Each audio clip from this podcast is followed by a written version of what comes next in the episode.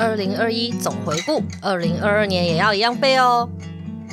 用轻松的方式聊生活的大小事，我是 Yoko，我是石头公。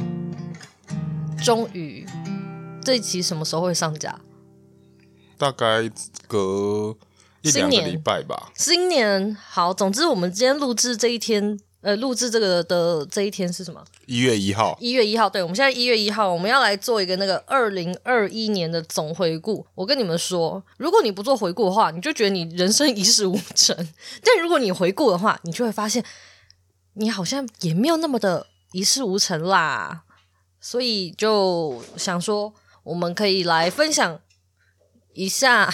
猫在旁边打架，就是我们可以来分享一下我们二零二一年发生的一些事情，然后看大家有没有就是有经历差不多的啊，或者是有什么共鸣啊。欢迎大家就是自己也去回想一下你的二零二一年，然后也欢迎你们就是把它自己记录下来。我觉得也许日后哪一天你打开来看，你就会发现哦，好像也不是真的那么的。一事无成啦，就有一种时光胶囊的概念。对对对对对对对，好好好，来来来，我们先从一起的吗？还是我们要照时间轴？嗯，不然我们从照时间走。可是时间走这样子会会大概大概，那我们就分上半年度跟下半年度好了。我们就是以诶六月三也不用啊，好，就上半年啦，就是大概一到六月左右啦，然后六到十二月左右，诶落诶不不不，七月到十二月左右啊，失智了。好，你先，我先，他先，猫咪先。我的东西好像都比较集中在，嗯，好像年初比较少我的事情的样子。是吗？嗯，反正那个育儿这件事情是一直都有的嘛。嗯，对。然后还有什么啊？啊，我今年我今年开始练习化妆这件事情，很神奇。我已经三十岁，我在练化妆，就那时候多真真的很疯哎、欸！我那时候沉迷于化妆哎、欸，因为其实我们的那个 YouTube 有买那个有买会员，然后 然后我们的 YouTube 呢上面的那个评就那推荐呢，全部都是就是 Yoko 在喜欢的那个。彩妆师不是，你知道是这样子的，因为买那个会员，然后那是石头公的，就是你的，然后里面就都是篮球跟小朋友的那个儿童节目，就这两种。然后结果有一天我开始要化妆，然后我不知道我该从哪里开始，然后我上网，我上网找，其实我超讨厌看影片，因为我觉得看影片有一点浪费时间，因为我只能。跟着他的 tempo，然后我就想要看类似就是文章教学，可是我发现好像现在可能真的太流行影片这件事情了，所以我文章我几乎都找不到，我就只好。Google，然后在 YouTube 上面找之后呢，我就会开始沉迷于就是看各式各样的呃美妆布洛克，然后再化妆，然后觉得哇哦神乎其技耶，然后就一直看。你知道那已经那个疯狂程度已经已经到那个就是推荐影片很多都是被 Yoko 的影片所盖过去了。我们那时候。就是你还我我们就在讲说，天哪！现在那个就是后面的那个后台机器人，已经觉得这个人很奇怪，这个人怎么什么都看？就是又看你不是还有看什么脱口秀吗？然后什么篮球啊？对，就是我看的东西其实比较杂一点。对，然后又突然不知道什么，然后又有美妆啊，然后有儿童的什么什么巧虎啊，然后什么玛莎与熊啊，我觉得那个后台的人一定觉得这个账号超诡异的，就是什么都看。对啊，像好像看的很多东西真的很广。对啊，这是我的第一个，应该是我今年开始做的一件事情。嗯，对，然后再来就是，好像我的上我我们为了做这一集，然后我就去滑我的那个 IG，因为 FB 不好滑嘛，IG 比较好滑一点。然后我就发现说，那个我今年上半年度好像整个人的情绪状况、心情状况好像非常。不好，就是我，我常常在我的 IG 上面，就是会看到我就是写说什么，我觉得我好像很不好，我状态不太好，我心情不太好。然后，而且这个好像是从二零二零年的年底开始延续的吧？因为我在最后，我刚刚在看那个文章的时候，我发现我在二零二零年十二月底哦，二十八、二十九，我不是看给你看我那个插画的照片吗？嗯、然后买花好像就是因为我就是情绪不太不太稳，不太 OK。很低落，对，所以就会开始买花。就我每个礼拜就会去买花，浪费钱。对，可是看到美丽的花，心情就会好。所以好像就从年初就一直我一直以为只有年初诶，就是可能一二月，然后没想到维持了很久。对啊，我之后才看到说连今年七月都还这样。对啦，好像有到这么久。可是其实他就是没有也你。你说有到一直持续的吗？它也不再像一直持续，它就是一阵子，然后就会有一个。可是频率好像很高，对不对？这次的频率很高，我觉得这次的频率比较高，因为其实在，在嗯，我们结婚之后，好像就有曾经你也会有过这样子的状态，可能但是那时候可能时间不见得长，好像也没那么严重。对对，就那时候可能就是可能一个月，就是因为没有钱吧？对对，那时候可能更多在问 经济啊。可是可是现在其实很，你说年初，可是其实很多也都照理说会担心的，也就只有经济啊。可是有时候就会觉得自己状态很差啊，可是我不知道为什么。我是说，不太像当初那种因为经济而烦恼，然后呢在那边觉得呃好痛苦哦，不想再工作，呃好想死哦这样子。哦，对啊，是那种整个对啊，所以所以找不太到原因。对啊，所以说今年到最后也也不是也有在思考说，你有没有需要去看身心科嘛？那时候对啊，可是最后没有去。然后就跟大家说，就是可以吃香蕉。对啊，因为那时候很疯狂吃香蕉啊，血清素啊。嗯，对对，虽然就是像啊，那个有病要看医生，香蕉并不能 当医生，但是我觉得就是平常日常保健好像可以吃，还蛮好的。嗯，对，这是我上半年度，我上半年度再来应该是跟你的重叠吧，就是那个你四四月，你应该是四月去的吧？哦，我是那时候去，你是那个时候去，因为我那时候聘了助理，我也是在今年年初四月，对啊，三四月的时候，我请了一个助理来负责回复我那个动物沟通粉砖的、嗯、的讯息，对啊，就是我在今年的时候，在呃朋友的邀请之下呢，我就是有。去短暂的上他，就是去他公司上班，然后他上了大概一个月吧。我们那时候还录特别录了一集，就是那个职场鬼故事。对对对，然后然后就在反正就抱怨那个老板，反正就各各种荒唐。但是其实也是去了那个月呢，我我也算是很多大开眼界啦。不过也因为去上了这个月的班，其实就我们后来就有发现说，我真的不能放你一个人在家里带小孩。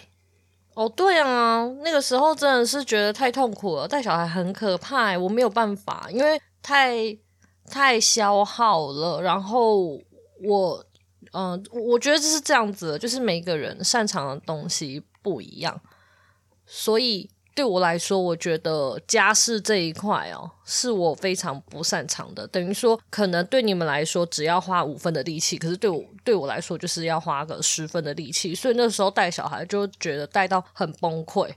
而且那时候我一个带我一个人带小孩的时候，我会觉得，呃，就是因为大家就会说小朋友最好要养成一些习惯还是什么，所以其实我我那一阵子你不在家的那一阵子，我是真的很认真诶，就是我的认真是我每天几几点起床，就几点起床，然后他也差不多要起床，然后呢，他就要我们可能就一起吃个东西，然后玩玩个游戏，然后几点的时候我就会带他出去。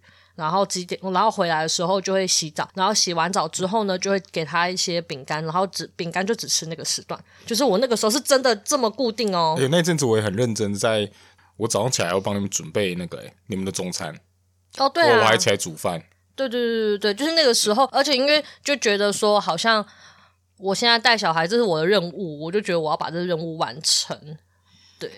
而且就而且就就就像那时就像那时候你的心情状况也没有到完全的复原，所以其实其实那阵这样子，因为带小孩然后的那个心情状况再叠加上去的时候，只能说就是那种整个人都不好的感觉。因为我晚上没有体力在工作啊，然后你那一份工作老老板那么废，哦，我跟你说，我觉得我们我觉得我们这去年一整年度最大的败笔就是那个老板了吧，他根本就是我人生污点之一，因为我人生污点之二就是房仲。就这两个人，大概是我就是去年的，就是狗屎，很气，突然很生气，很愤怒，因为薪水给的很少啊，然后还还就是还坑呢、欸，啊不是赚很多嘛？对啊，原本还要扣，啊、原本还要克扣我的薪水。对啊，他本来还要扣他薪水，他就说什么哦，因为你上班这样上了几天，然后什么东西，然后你也没有保劳健保规我，我根本就攻读生吧，他没有保劳健保，我们都可以去告他，他知不知道？就谈了月薪，然后然后他到最后算日薪给我这样。对啊，没告他已经很好了。好，哎，刚刚好生气哦。后来一个月之后就觉得这样子，就是这我们觉得家里的整个整个状态也不行，然后跟他的合作其实也不是很愉快嘛，所以我就离开那边了，就干脆就想说，那我还是再回来家里，然后就是在家里工作这样。可是其实我觉得啦，老实说，我觉得直到现在哦，就是带小孩，就是有小孩在家还是什么，我觉得他还不是我最好的，我没有拿到那个平衡，就是。对我来说，我的生活即使即使到现在，我个人还是觉得它是失衡的，它并不是一个很平衡的状态。虽然你回来帮忙顾了，但是因为他每天都一直牵着我啊，你知道吗？我写一份流年，我一个小时坐在那里，他可以牵我五次，我根本事情都做不完，然后就觉得人生真的非常痛苦。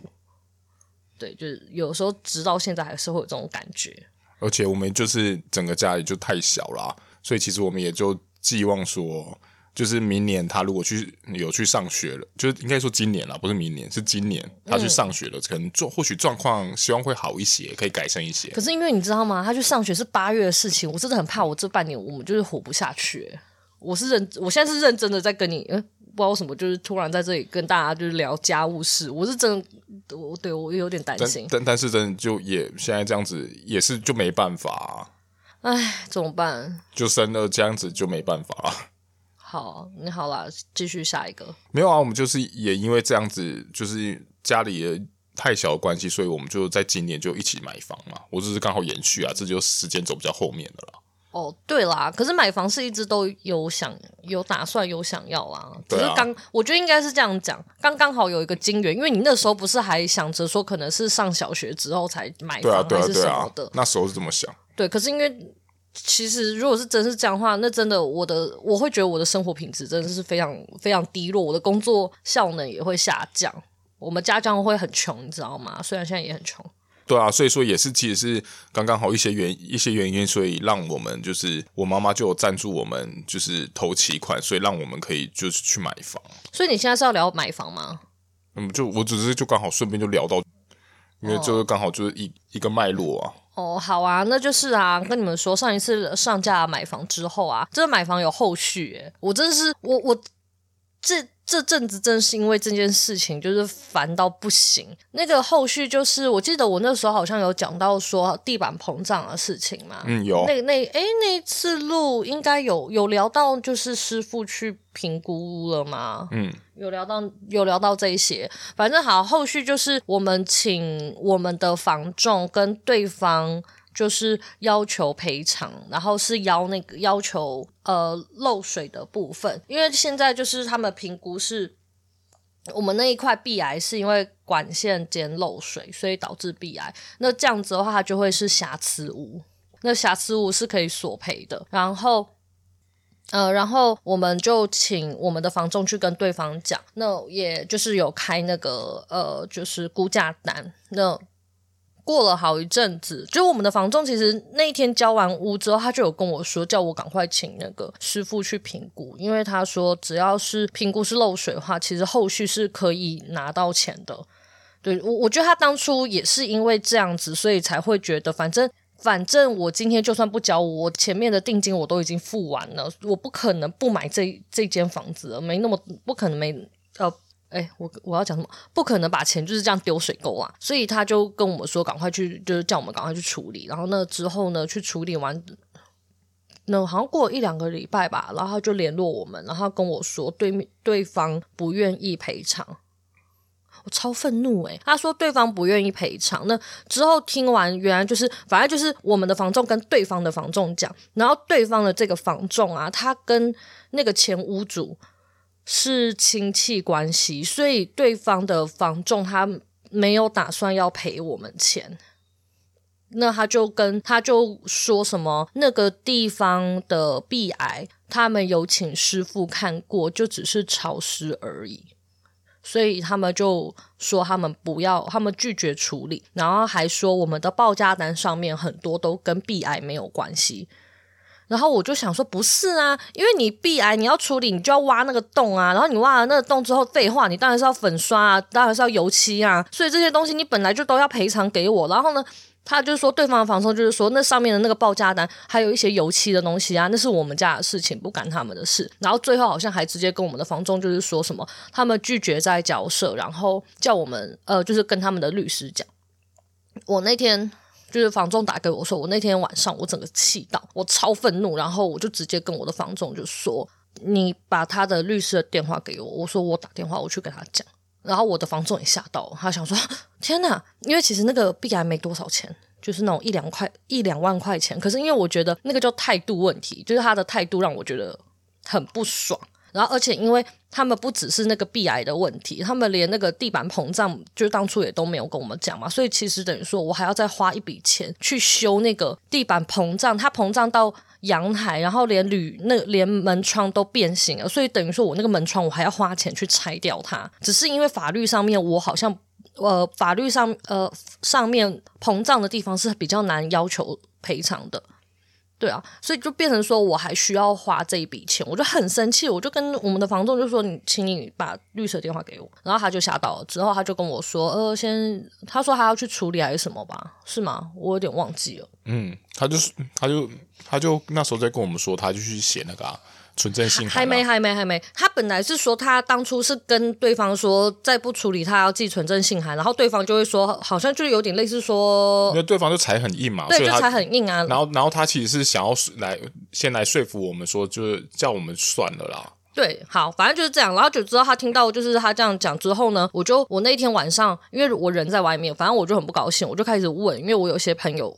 刚刚好就是有是律师然后什么，我就去询问这些东西。之后他们就问我说，我有没有当初那个现现况交屋表那个？然后呢，问我上面的勾选啊，然后我们有没有入住啊之类的。那之后我就立刻跟我的房仲就是说，你可以再帮我说，你现在手边有我的那个现况交屋的那个表单吗？我说你可以拍给我看吗？我说我的律师要要看。他听到我的律师，他就吓到了，他之后 立刻打电话来，然后他很害，他好像真的很害怕我去找律师，然后。之后他就跟我说，还是说他就是寄存证信函，因为寄存证信函的话，对方就一定会出现，就是他们必须得出就出面了。然后我就跟他说好啊，那那就这样。那结束之后呢，隔天呢，他之后又来跟我说，那存证信函会是用我的名义寄的，我就说好啊，我说那你就寄啊。然后就之后再过了一天之后呢，他就跟我说，呃，就是还是他们公司赔偿我我们，对，就是。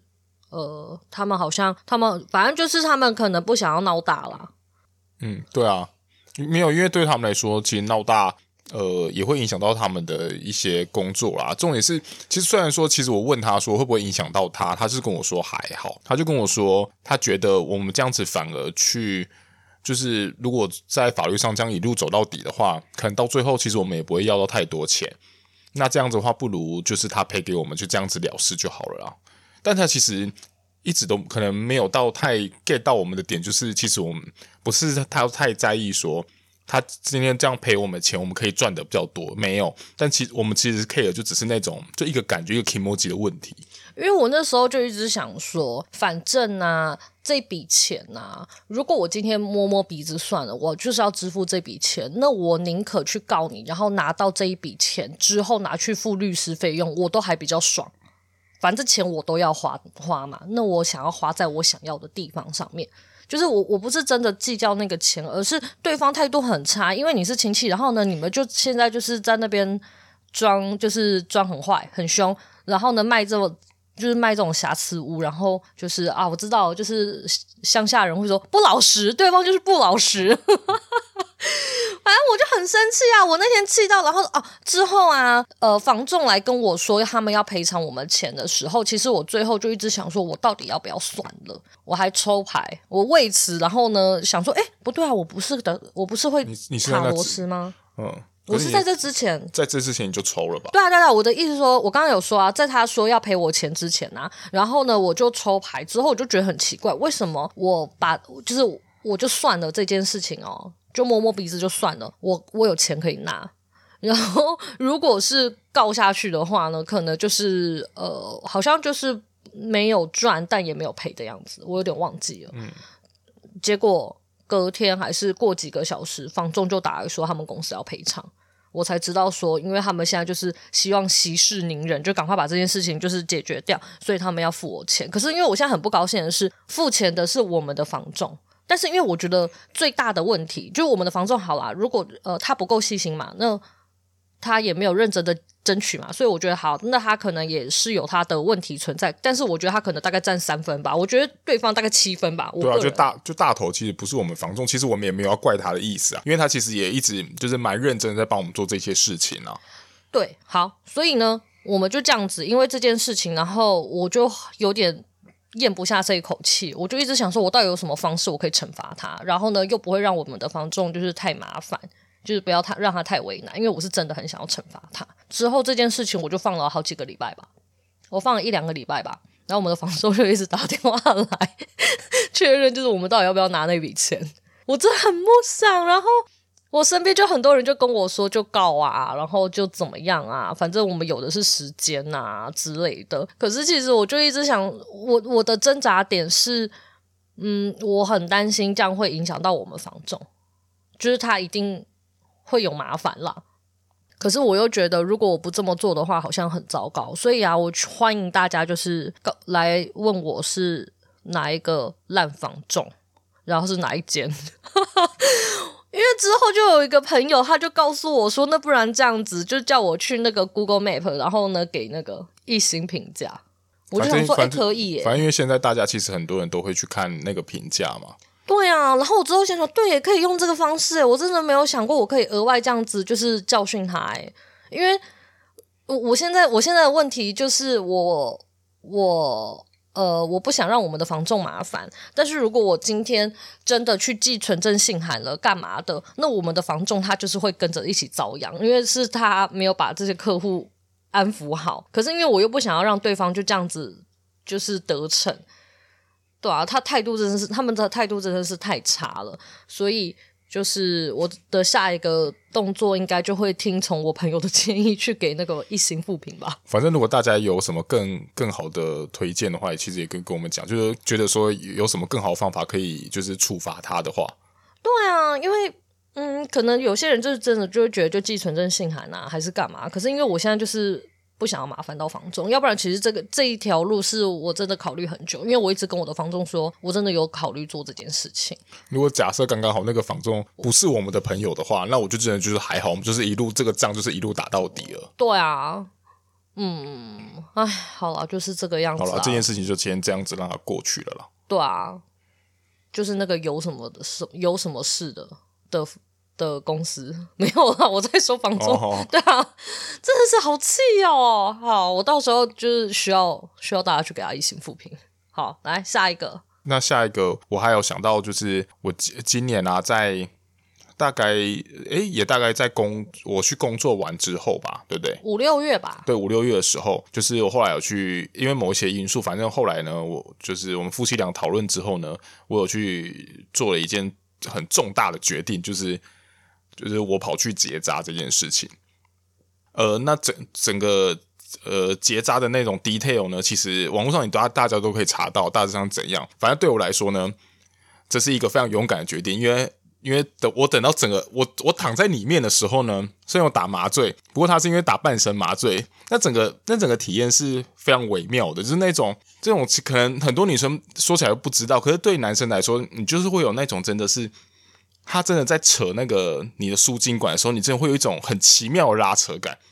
这拉扯感是很难去，就是用一种很具体的方式去诉说的。呃，但是其实我这我整个时长其实也拉比较久一点，因为我有一边他就是处理的并没有很顺利。然后等到然后等到后半段的时候，我就发现那个就是麻药渐渐开始退，然后开始有点痛，真的很这这这开始有点痛。然后整个好好不容易结束了，然后哦，那个真的是。后来那那一阵子哦，我真的真的是只有痛而已，真的就是上面被就是有划一刀啊，就是左右两边它各各有各有划一刀嘛。啊，那事事后的那个伤口是在麻药退了之后呢，是真的是真的很痛啊，然后整个整个不舒服也不也就是不只是它外面的不舒服，包含连里面都有一种很奇妙很微妙的不适感，大概就是这样。那你到现在还会有这种感觉吗？现在就不会啦。不过那可是这个这个不适感其实维持了很久，维持了大概整整快差不多一个月吧。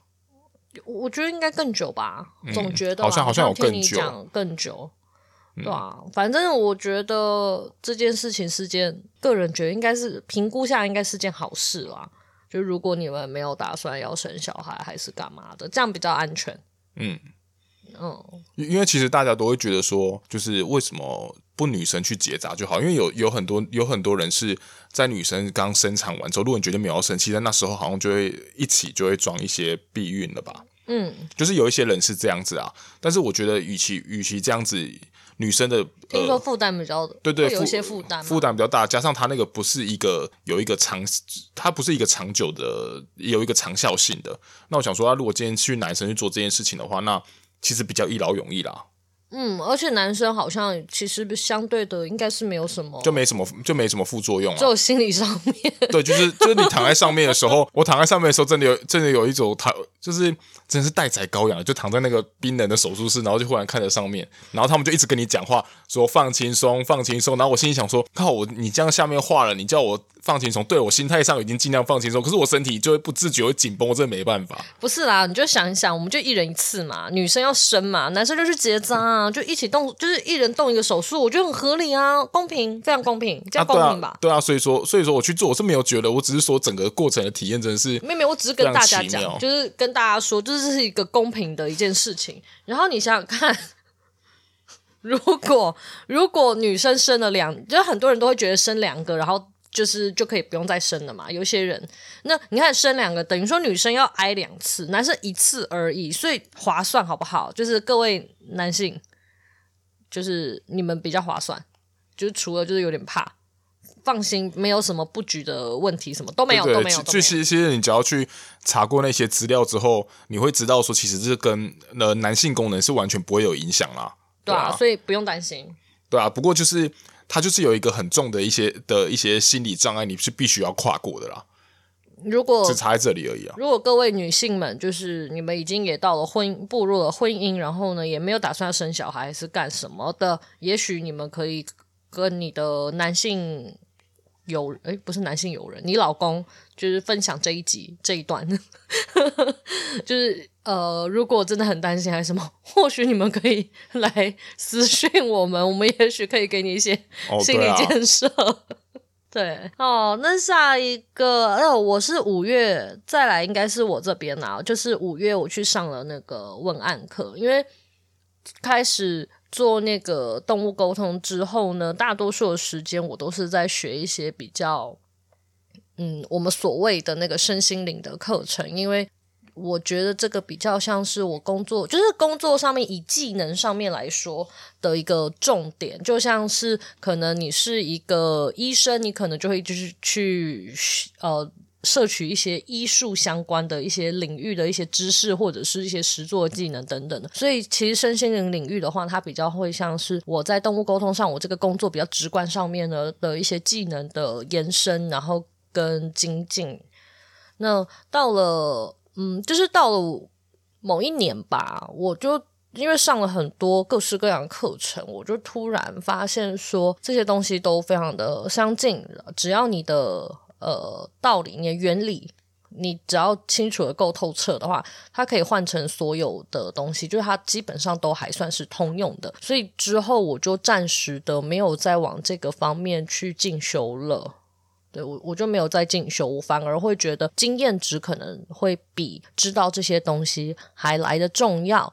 所以我之后就基本上就是开课，然后呢继续进行沟通的 case 啊等等的去。增加经验值，那再来就会是文案课。我去上文案课，是因为你经营东西，就是你这样经营，你必须得要在网络上面曝光。那文章，我就文笔好不好，跟图片好不好，作图好不好，吸不吸睛，我觉得这又是一个很重要的事情。然后外加就是因为从以前我就还蛮喜欢书写的，我的人生终极目标是出一本书，到现在都没有时间出书。哎，出书已经讲了两三年了，到现在八字没一撇啊，连一个字都没有呢，没有、办法，因为我们的东西就卡住了，因为我没时间做这件事情。那我我之后就。你因为经营，你说我已经经营三四四年了，没有没有倒掉，已经很厉害了。可是好像你说有什么非常大幅度的成长吗？我觉得也没有，我就是想要再更好嘛，好还要更好啊，所以就想说，也许我可以透过这个文案课，那去精进一下自己的文笔。那那时候非常吸引我的主要原因是我，我觉得学一个技能啊，尤其是像文笔这种东西，它是需要雕的，它需要被批改的。有的时候你你听了，然后你写，你写了，你也不知道到底是哪里有问题，然后你也不知道你的盲点出在哪里，所以我才去我我就去报那堂课，因为那堂课他是每周会给你作业，然后会有助教帮你批改你的作业写的怎么样，然后呢哪里可以去做一些调整。我是因为这个东西，然后我才去报，我觉得效果我觉得效果很好，就是但前提就是你要会交，就是你要交作业，然后助教人就也很好，你写完之后呢你不满意，你就可以再改第二个版本等等的。他就是都会帮你好好的把它全部改完。那我觉得在文文章上面应该会有一些不错的突破。如果你是跟我一样，可能就是不是经营身心灵女要，就是你有需要写文章的话，我觉得这个还不错。他下一次开课好像是在二月，今年二月吧。好像他应该是开那个平日的晚上，然后要上要上两个月，就八周，有点长。可是我觉得这样子才会，我个人会觉得虽然长，但是如果你真的很渴望，你很想要的话，我还蛮推荐你们去上的，因为你这样才能养成写作的习惯。就是现在太多那个啦，速成班了，我觉得速成班老实说没什么屁用，就是。除非你要好好乖乖的，就是一直大量练习。那如果像这样子一个比较长长期的班级呃的班，然后一个礼拜才写一次作业的话，其实我觉得应该绰绰有余。就是你应该是有时间去处，就是完成它的作业量没有很大，但你又可以练习到。你总是要有点实战吧？你用听的有什么屁用啊？听了你听得进，你就会吗？那这样人人都是大师啊？不知道什么，就最近有点偏激，我最近有点放飞自我。好，就是文案课，然后接着文案课之后，我就又再去上了一些行销课啊，还有沟通课、沟沟通表达课这一类的，我觉得都还算是生活中蛮实用的，虽然有一点脱离了，就是脱离了我的那个啦。比较主要技能、身心灵领域、专业技能的领域，但是我觉得这些东西在日常生活上跟我的工，然后还有工，还是会结合到工作相关的东西，都还算是我觉得很不错的一件事情。就是投资在自己身上，无论你以后会不会用到，我觉得它都非常值得。而且你去上那些课，也认识了一些不错的伙伴啊。哦，对啊，对啊，就是你还可以再认识一些朋友。啊它是线上的，所以我会觉得你就不会有太多的呃嗯，例如说地理上面的不便呐，然后或者是你就是比较怕生呐，我觉得在线上就会比较好一点。嗯，然后刚好刚好你提起去上课，反正我我我今年也去去进修，把那个去上了人类图官方的四阶。虽然说还呃，它四阶有分三个阶段，最后一个阶段因为呃钱还不够，所以还没有去上。但起码也上了前面两个阶段，太贵了啦！对啊，起码也上了前面两个阶段。是，可是其实，在人类图这四阶，其实收获真的蛮多的啦。因为开始进入到比较细节的东西，其实在，在无论是在我现在解读啊，还是整个在看图的时候，我就觉得其实能玩的东西，其实就变得比较多了。可以看到更多的细节，但是如果你说只是探讨一个大框架的话，其实大家初期的一些资讯量应该还蛮够的。嗯，对，对，它比较像是呃，很像是你在画画或者是唱歌，你先把啊，例如说唱歌好，你先把音准抓好。基本上你只要音准不跑，这首歌听起来就还 OK 嘛。嗯、这就是一开始前面的人类图。但是接下来你要怎么样，例如说转音啊，还是干嘛的这些技巧，就一些设计、啊。对对对，把这首歌修饰的更好。我觉得那个就是人类图世界在做的事情了。嗯、你可以再看到更精密的地方。嗯，对啊，这就是刚好今年也有去把世界，就是上了那组世界，其实收获也是蛮蛮多的啦。可是因为真的太贵，所以最后没有 没有上完。对啊，不过不过也还好，因为我觉得它一个阶段就可以让，就是到我就是可以做很多练习啊。然后到到现在，其实我连第一个阶段的作业，其实我对自己就是对自己的要求的那个作业，其实也都还没有达成。嗯。就可以慢慢，我觉得可以慢慢来，反正就是未来哪一天有钱再把它补完好了。反正前面可以深入研究的东西还是很多啦。嗯，重点是其实，呃，他也不是说你一定急着要把它上完，你你要花时间去把它内化成你自己的东西，跟你就是需要练习，你需要大量的练习，要不然其实到最后你就只是听过，然后就说哦，这个东西真的好准哦，好准哦，好准哦，然后然后你真的再拿一张图出来的时候，就发现，哎，其实你也不知道你该从哪里下手。其实现在很多人就会遇到这样的问题，就他其实懂很多，但是他也不知道从哪里开头，大概是这样。然后再来应该会是聊到那个吧。疫情吧，因为刚刚好，去年疫情是在五月底爆发，然后它一路持续至少到九月，对，至少到九月。然后这中间就是，我也我们也算是半个受灾户，我不是最严重的，可是因为我的课程是实体课，然后。变成说我我要调整成线上课，那在这个时候，你知道，就是有点对我本人的一些坚持，我就是有受到一些影响。其实很多人一开始前面一一两周的时候都觉得好啊，我就暂时暂停一夜啊，然后什么的。可是没想到疫情延续。的那么就维持那么久了，他维对他维持的太久了，所以有一些人最后还是不得不就还是要开店，要不然大家就都会饿死。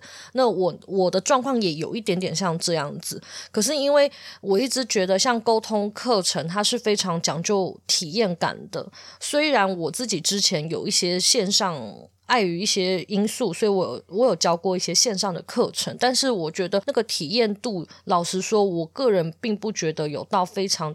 就极佳，可是你可以学会沟通，但是我还是会觉得少了一些体验感，所以在那个时候，我最后就是不得不就是妥协，就是变成说，呃，有两天的线上，然后一天的线下。那线下就是等疫情稳定之后我们再来，因为我相信还是有一些人，呃，应该说，因为你当你疫情，你很多事情都不能做。那其实沟通，诶，它就是一个还不错的打发时间的事情，因为它是可以线上进行的嘛。那你就可以在疫情的期间呢，呃，透过沟通，然后就是去打发一点时间当做练习。而且因为动物沟通，我们会教静心。我觉得在疫情期间，大家那种比较惶恐不安的时候，如果你可以每天维持一些静心的话，其实会让你的心安定许多。那也因为这样子的关系，所以我之后就开始调整，说我要怎么样。改成线上课，然后要怎么样怎么样？就是我就是做了一些的调整。可是因为有一些学生，他还是会觉得他可以慢慢等，他可以等到就是疫情好了，然后呢，我们在线下线下相聚等等，所以就会变成说我的课就是一延再延。所以其实老实说，在我们经济上面，就是收入上面，我就说还是。半个受灾户啦，因为课程上面会出了一些问题。那当然就是 case 的部分，因为我基本上一律都是线上，所以我没有太大的太没有太大的状况。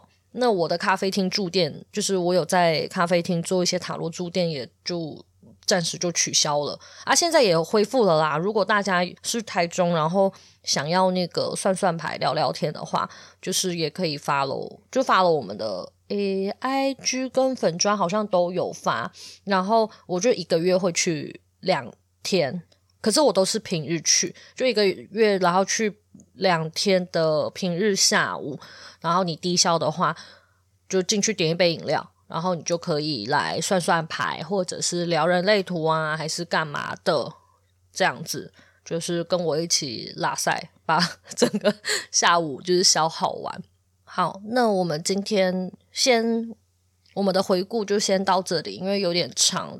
如果说我们二零二一就是你一年的回顾啊，如果只有半个小时就可以讲完，那你的生命 就是真的还没有什么记忆点呢。所以啊，反正剩下的我们就留到下一集啦。嗯，因为我们其实这一年发生的事说多不多，也说少不少啦。对啊。哦、嗯，就反正就大起大落嘛。对啊，对啊。所以那我反正我们就聊下一集，或者紧接着聊这样。OK，好，拜拜。